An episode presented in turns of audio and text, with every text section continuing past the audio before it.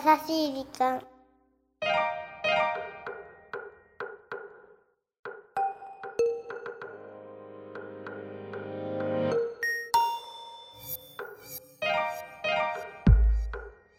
皆さんこんにちは。優しい時間パーソナリティのゆきです。どうも。柔らかな新緑に体ごと染まってしまいそうな5月の頃ですねはいはそれでは早速お便りを紹介してもよろしいでしょうか？いどうぞ。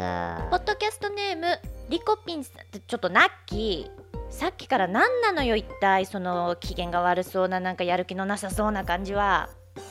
気にしないでくださあのさ気にしないでってあなた今日番組始まってどうもはいはいどうぞ。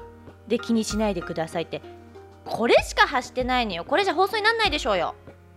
いじゃあ今日は一人でやってよ。何言ってんのよバカ。であなたねそんな無責任な人だと思ってなかったわよ。仮になんかあんなら私に相談してくれてもよかったじゃない。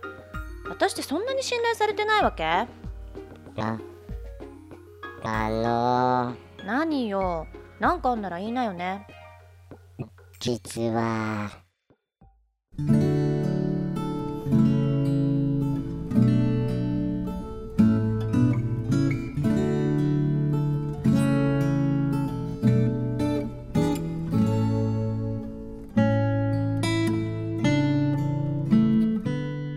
が小学生の時の話です。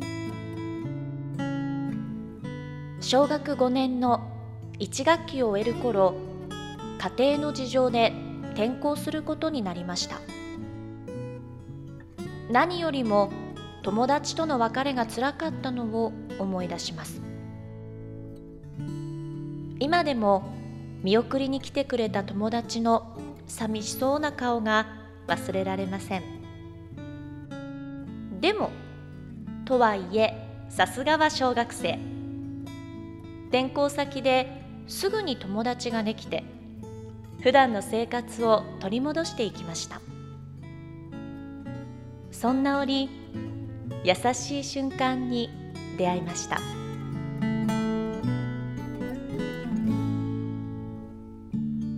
転校前のクラスメート全員から手紙が届いたのです。男の子も女の子もみんなそれぞれの思いを手紙にしたためてくれました。今はメールとかいろいろありますけど当時はもちろんそんな時代ではなく自分は一人じゃないんだと感じられてほっこりしたものです。クラスメートから届いた一通一通の手紙は今も僕の大切な宝物です。みんなありがと優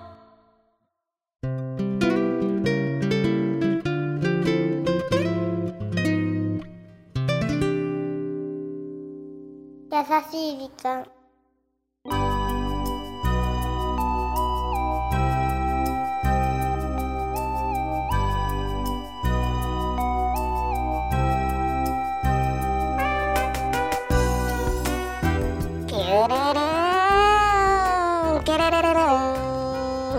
さあ今週はつとむさんからいただいた優しいメッセージをご紹介させていただきました。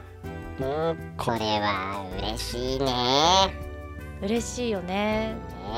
こうさ昔手紙もあったけどなんか色紙にさ寄せ書きみたいなのもなかった？あったあねうん。ああいうのをこうちょっと飾ったりとかしてね。あったね。ねえ。なんか懐かしい気持ちになったけどでもつとむさんもおっしゃってたけど今のこの時代だからこそ手紙とかってさ逆にね。嬉しいよね。いいと思う、うん、なんかその必筆跡を見るとさその人のこと思い出したりとかね。ああ筆跡ね。例えばさなんかメールだとどうしてもみんな同じじゃない？あのその温度っていうのがね、うん。分かりづらいんだよね。そうなのよね。だから手紙の予算も再認識したし、うん。こういう離れてても思ってくれる人の存在のありがたさもちょっと感じたな。そうだね。よかった。さあこの番組では日本全国のみならず地球全土からリスナーの皆さんがこれまでに経験した優しいエピソードをお待ちしております。もう僕首ないけどさ首を長くして待ってるからね。そして番組 Facebook もやってますメッセージの投稿そして Facebook の閲覧もこちらまで。ザカンパニーホームページ内の優しい時間のバナーをクリックしてください。URL は www.company.co.jp www.company.co.jp です。はい。そしてゆきさんの公式ブログ。ゆきの優しい時間も見てね。最近どう？それさやってる？あの毎回言ってくれるけど逆にプレッシャーだからね私。なんで？えーもう全然更新してないじゃんとか言われてそうでしてるしてる。一週間に一回してるからいいよ。さあそんなところで皆さんまた次回お耳にかかりましょう。お相手はゆきでした。ラッキーでした。というかナッキーオープニングに戻るけど一体何があったのよ？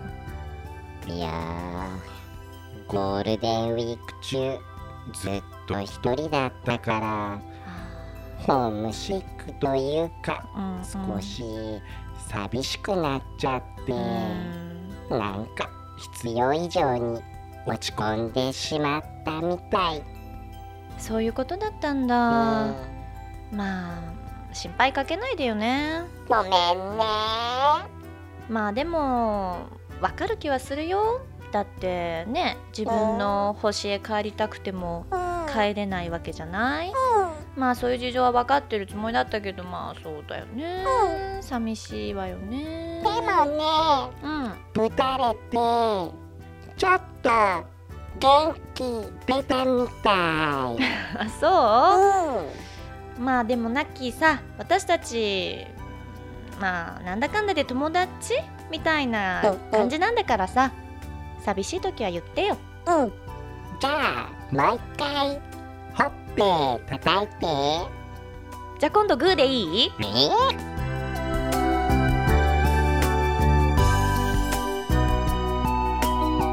この番組はハッピーを形にする会社ザカンパニーの提供でお送りしました。